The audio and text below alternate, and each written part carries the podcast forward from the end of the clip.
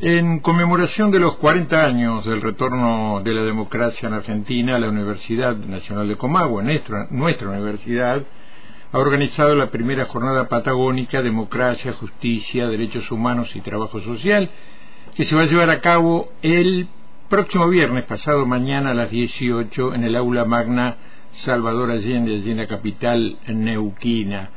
Y entre los oradores se encuentra el doctor Carlos Rosansky, el juez de la Cámara Federal, eh, quien llevó adelante eh, primeros juicios por la verdad y miembro fundador, entre otras cosas, del Foro para la Justicia Democrática. Eh, lo tenemos en línea y ya lo saludamos. ¿Cómo le va, doctor Aldo Massini de Antena Libre? Hola, buen día, Aldo. Un gusto para mí. Igualmente para nosotros. Bueno, entonces vamos a hablar de los 40 años de democracia, aunque este, el tema eh, con el que me gustaría comenzar la charla, por supuesto que tiene que ver con esto, pero indudablemente eh, la avanzada de, la ultraderecha en nuestro país no, no se presenta solamente en el plano electoral con la presencia de Javier Milei, de Patricia Bullrich, eh, más allá de los matices de unos y otros y las peleas a las disputas por el predominio electoral. Hay también aquí eh, eh, una cuestión de posicionamiento ideológico, una expresión cruda de este fenómeno que está representada en estos momentos por la candidata vicepresidenta de Miley, Vita, Victoria Villarroel, negacionista, que reivindica el genocidio de Estado al reivindicar la dictadura, eh, niega la existencia de los 30.000 desaparecidos. Eh, ¿Qué reflexión puede hacer usted o hace usted con relación a lo que ha sucedido en los últimos días, algo que se ha realizado en una institución del Estado, por más que sea la legislatura de Buenos Aires? bueno, son varias las reflexiones que se pueden hacer. Eh, en primer lugar, lo que usted dice, la, el hecho de del ámbito en el que se produjo ese, ese evento, que nada menos que la legislatura de Ciudad de Buenos Aires, es altísimamente preocupante. Y porque está mostrando, por un lado, lo que usted mencionaba, el avance de las derechas de una manera bastante rápida y creciente, y en segundo lugar, los, los ámbitos en los cuales logran insertarse, pensar que, una legislatura de, la capital del país que, verdaderamente tiene un valor eh, simbólico importante, además, por supuesto, desde el ámbito cotidiano del trabajo de los legisladores, es un mensaje muy fuerte. Y yo agregaría que lo que está mostrando además es está poniendo sobre la mesa una incapacidad institucional para evitarlo. Es un tema que no, no, se, no se está tratando y se está conversando, pero bueno, habrá que empezar a hablar de eso. Bien, bien. Eh, hay quienes, o en el ambiente político, por allí, hay sectores que opinan que el surgimiento de esta clase de movimientos reivindicativos eh, tiene mucho que ver con, según señalan, la pasividad y ánimo conciliatorio mostrado por el actual gobierno frente a los sectores más conservadores del país. Eh, ¿Usted este, concuerda con esto? Yo creo que la aparición no tiene que ver con la tolerancia eh, a la que se refiere usted, que existe por supuesto y es muy desagradable.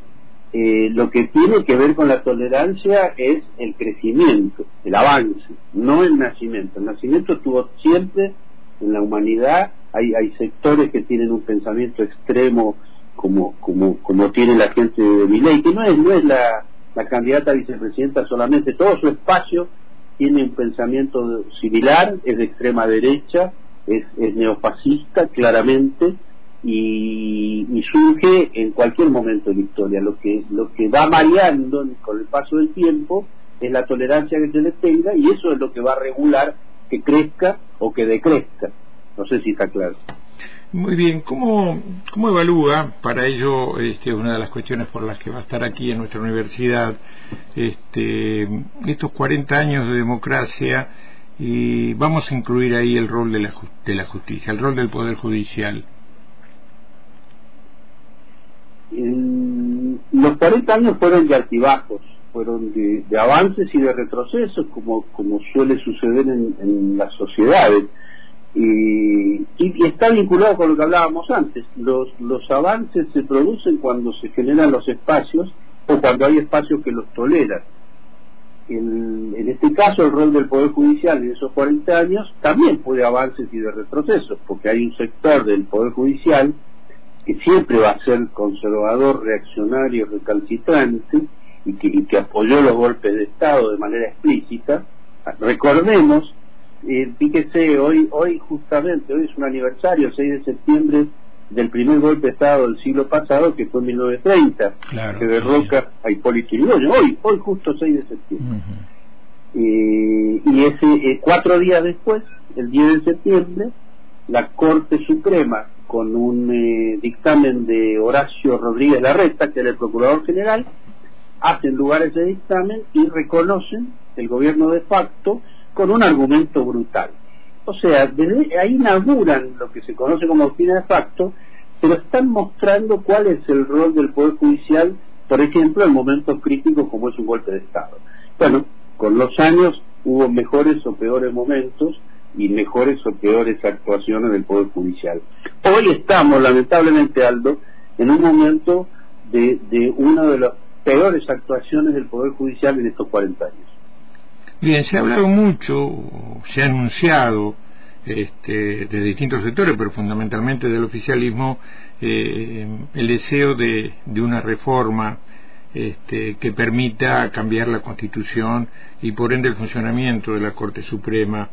Eh, no se ha avanzado en esta reforma eh, profunda. Lo que lo único que tendríamos en este momento es el juicio político que se debate en el Congreso de la Nación.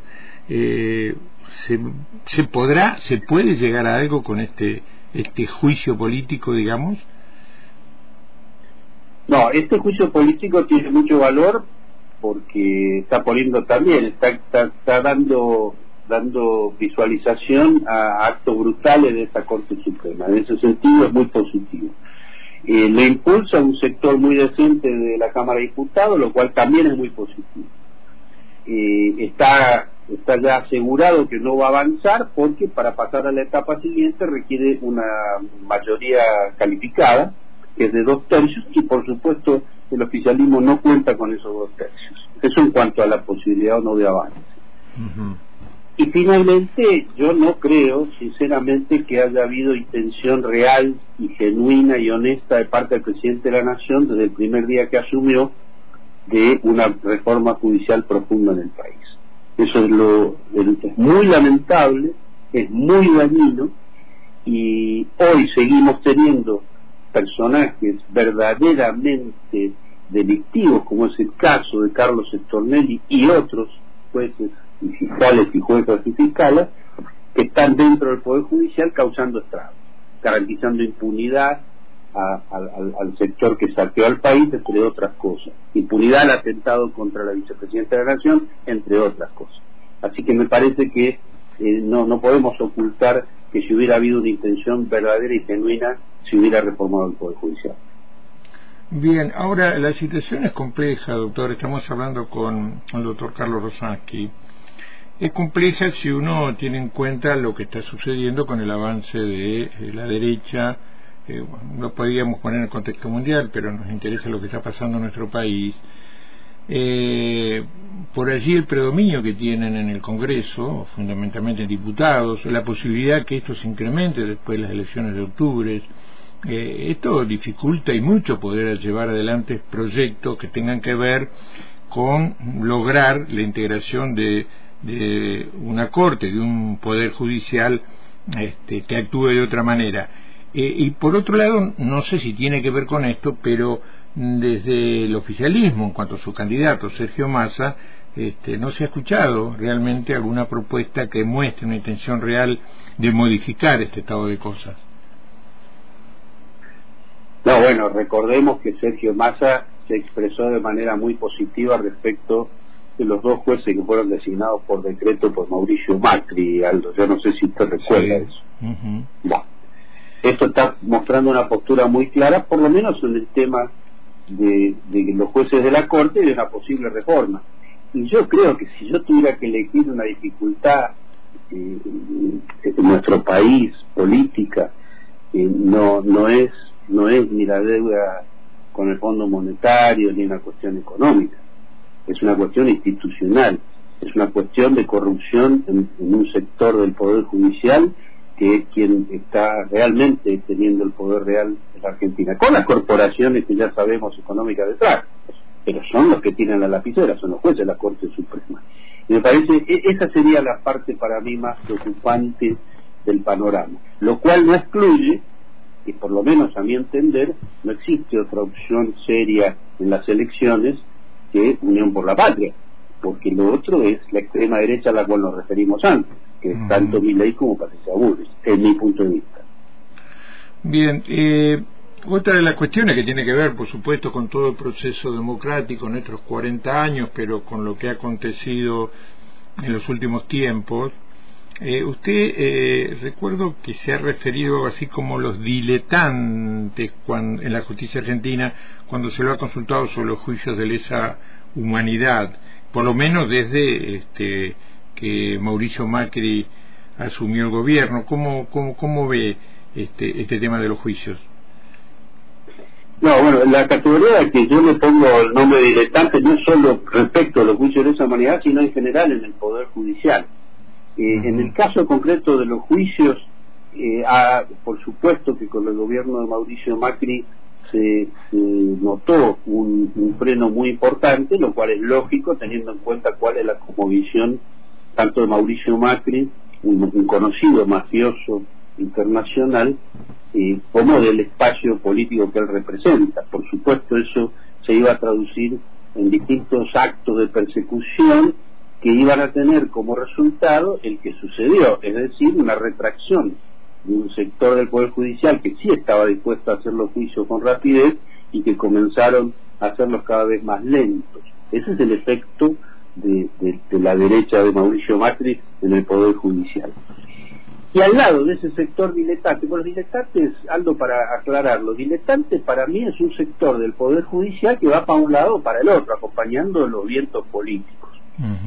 El otro sector es un sector sumamente decente y trabajador, que lo conocemos, que hay, que si no hubiera no tendríamos país, si no tuviéramos jueces y jueces decentes.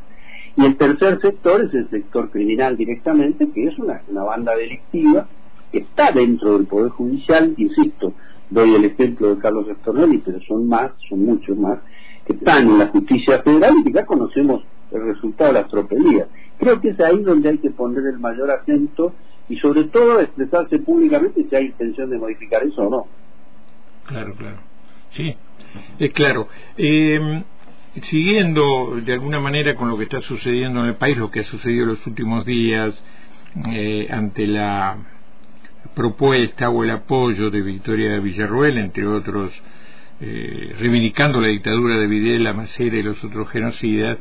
Eh, obviamente que hace rato que se habla del partido judicial, pero ahora se ha empezado a escuchar este, eh, la aparición de un partido militar impulsado fundamentalmente por estos sectores como el de Miley y Victoria Villarruel. ¿Usted cree que existe alguna posibilidad, no de un golpe de Estado directamente, pero sí de algún tipo de protagonismo del sector militar, eh, que tiene que ver no solo con los que están ahora en actividad, sino los que se han retirado, los que han tenido relación con el, genocidio de Estado?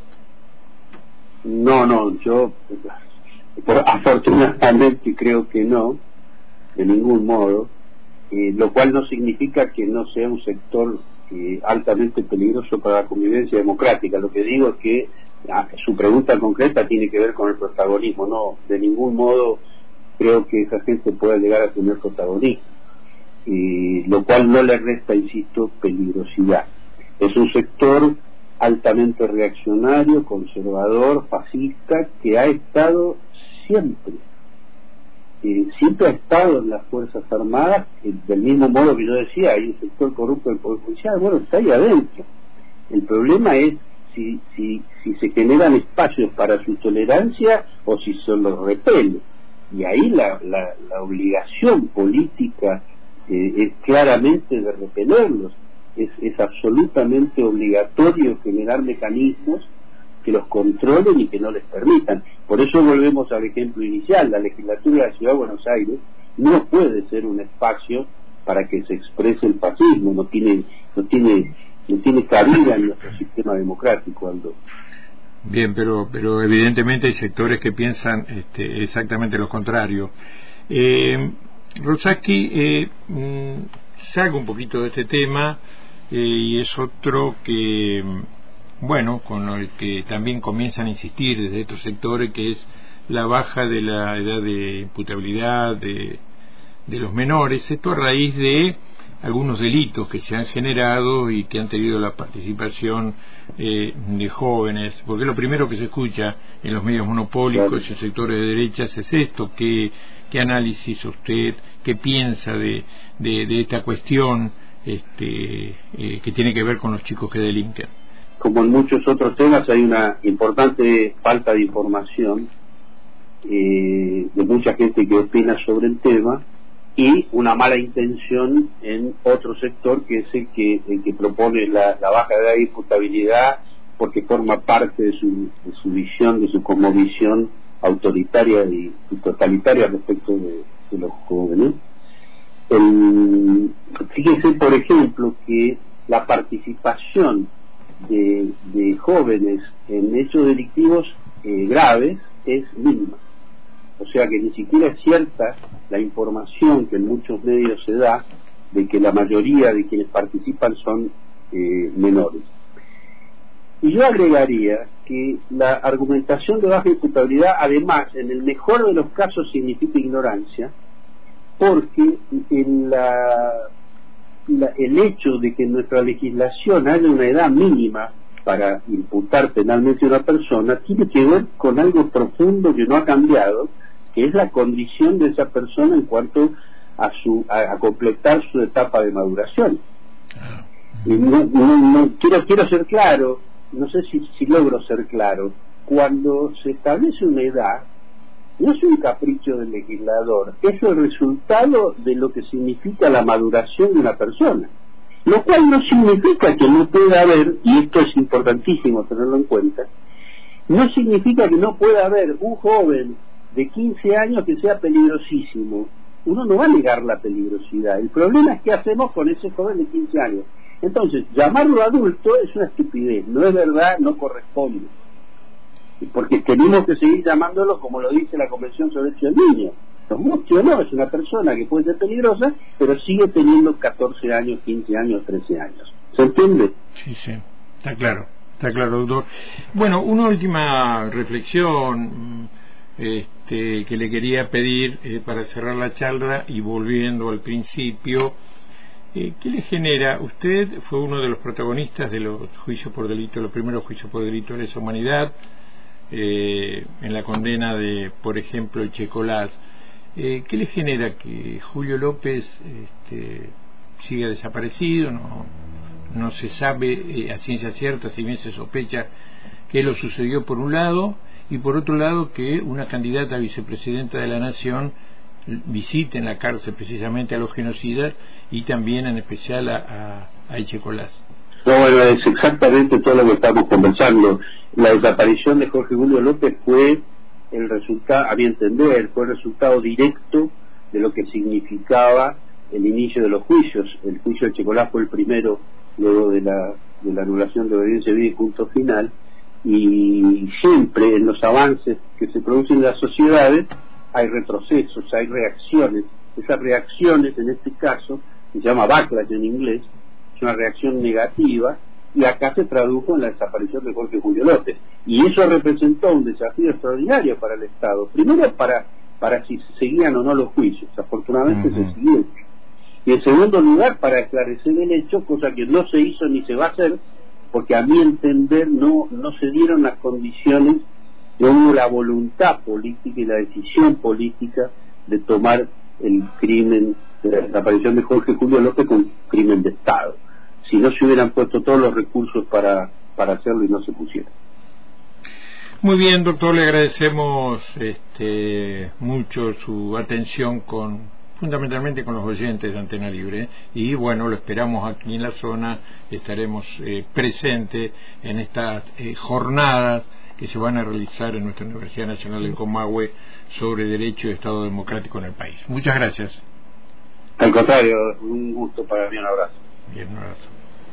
El doctor Carlos Rosansky, ex juez de Cámara Federal, el, integró el tribunal que condenó a Checolás, entre otros, tiene añazos en la justicia federal, fue, fue perseguido también por su posicionamiento en defensa de la memoria, la verdad y la justicia. Recordemos que este, eh, los 40 años del retorno de la democracia en Argentina va a ser conmemorado por la Universidad Nacional de Comahue, organizando esta primera jornada patagónica Democracia, Justicia, Derechos Humanos y Trabajo Social, que se va a llevar a cabo eh, pasado mañana viernes a las 18 en el aula magna Salvador Allende, ubicado allí en Buenos Aires 1400 en Ucrania Capital. El objetivo principal de esta jornada es fortalecer y profundizar los diálogos que contribuyan a consolidar la perspectiva de derecho del Estado democrático en el país. El evento va a contar entonces con la participación de destacados disertantes en el ámbito jurídico y social. Entre los oradores del doctor Carlos Rosansky, también va a estar la doctora Alejandra Giscarbó, ex procuradora general de la Nación, y el licenciado Andrés Ponce León, docente investigador de la Universidad Nacional del Comahue.